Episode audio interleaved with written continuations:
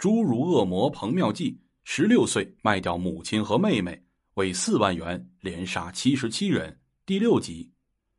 指挥部里日夜灯火通明，侦查员们晨出暮归，对玉林镇的二十二个行政村、四个矿区和两个边缘结合部进行了地毯式的拉网排查，并在潼关警方的配合下，对潼关县的南头乡、代子营乡、同玉乡。太药镇等十八个行政村进行了重点排查，指挥部对八四以前的案件所获取的所有信息进行了认真的梳理，对罪犯进行了认真的分析刻画，人数不超过四个人，个别歹徒会讲陕西、河南、四川等地的方言，其中一个小个子在现场说话和活动最多，应为主犯。多个现场幸存的受害人提供小个子说过陕西、四川和豫东一带口音的方言。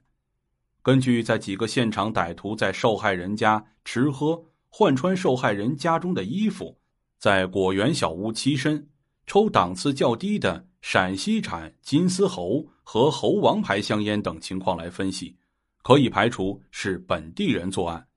案犯多次有抢劫心思的行为。尤其是七二三案件中清理了混汞碾中的汞金，带有明显的地域和行业特征，说明案犯曾长期在玉林地区和潼关黄金矿区打工或鬼混，熟悉土法提金和操作过程。根据现场提供的足迹和案犯撒尿的尿具分析，案犯的年龄为二十岁到三十五岁之间。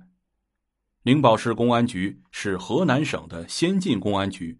刑警大队是全省刑侦战线的一面红旗，被共青团中央和公安部授予过青年文明号单位，曾以侦破大案难案而闻名全省。但这次尤新生紧锁的眉头说明，这伙曾经过艰苦生活熬练、野外生存能力较强、经济条件较差、身份层次很低的歹徒。是一个空前的、集凶残和狡猾于一身的恶魔一般的对头。这个恶对头已经让灵宝市所有的警察感到被蒙上了羞辱。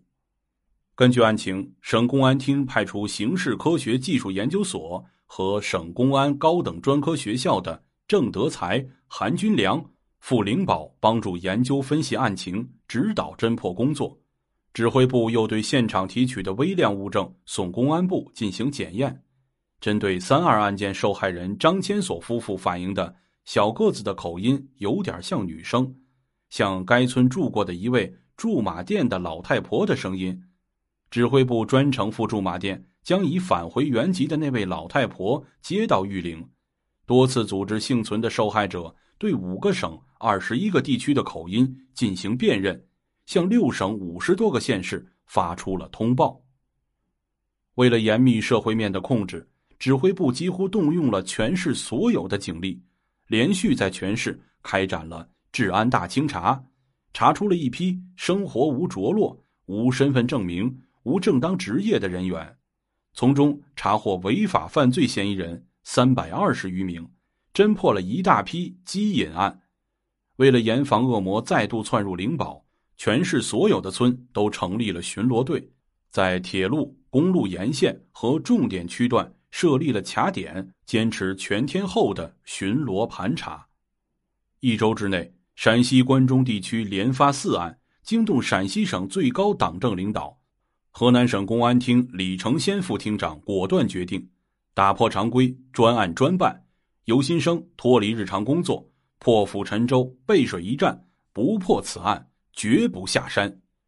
尤新生量体裁衣，测出小个子主凶的身高是一点五八米。正当灵宝警方一遍遍拉网的时候，八月十四日凌晨一点左右，在一场大雨中，陕西省户县天桥乡南班竹村路边诊所的许世利一家三口被杀。歹徒用钢钎、镢头、木棒击打受害人头部后，用菜刀切颈。女主人死后被奸尸，许家的两辆自行车和一辆摩托车被抢，摩托车后被扔在外围现场。八月十七日，陕西省乾县杨峪乡杨寨村在路边开的一小商店的王凤琪家发生了一起特大血案。凌晨三时，王凤琪被撞门声惊醒，刚一下床，一个蒙面小个子歹徒扑上来，用小镢头迎面向王凤琪砸来。体格强壮的王凤琪反应很快，顺手一把抓住镢头夺了下来。歹徒见势不好，扭头撒腿就跑。王凤琪持镢头追了出去，但因天黑，很快就失去了目标。带回家才发现，两女一男三个孩子已经死于非命，夫妇俩当场昏厥过去。事后，据王凤琪回忆，那个小个子可能是个左撇子。相距不到二十四个小时，八月十八日凌晨，陕西省礼泉县史德镇陈迪前村路边小商店发生血案，同样。是用钝器击打头部，女主人被奸尸。现场附近的一个果园小房里有用于制作蒙面布的圆碎布片。八月二十日凌晨，陕西省高陵县鹿苑镇古城村又连发两起血案，还是钝器击打头部，锐器切颈。其中一个铁门栓系李泉八幺八案件被抢走的物品，现场翻动很大，有吃喝的痕迹。而后，歹徒又窜至一个路边小商店，撞门入室，将六十一岁的刘炳乾打成重伤。女主人被惊醒，大声呼救，歹徒仓皇逃窜。以上案件被陕西警方定为“八幺四”系列抢劫杀人案。听到这里，相信各位亲爱的听众朋友们和此时的主播一样，都感觉到这股匪徒实在是胆大包天，罪大恶极。那么，我们的公安机关是如何侦破这一系列案件的呢？咱们下章再说。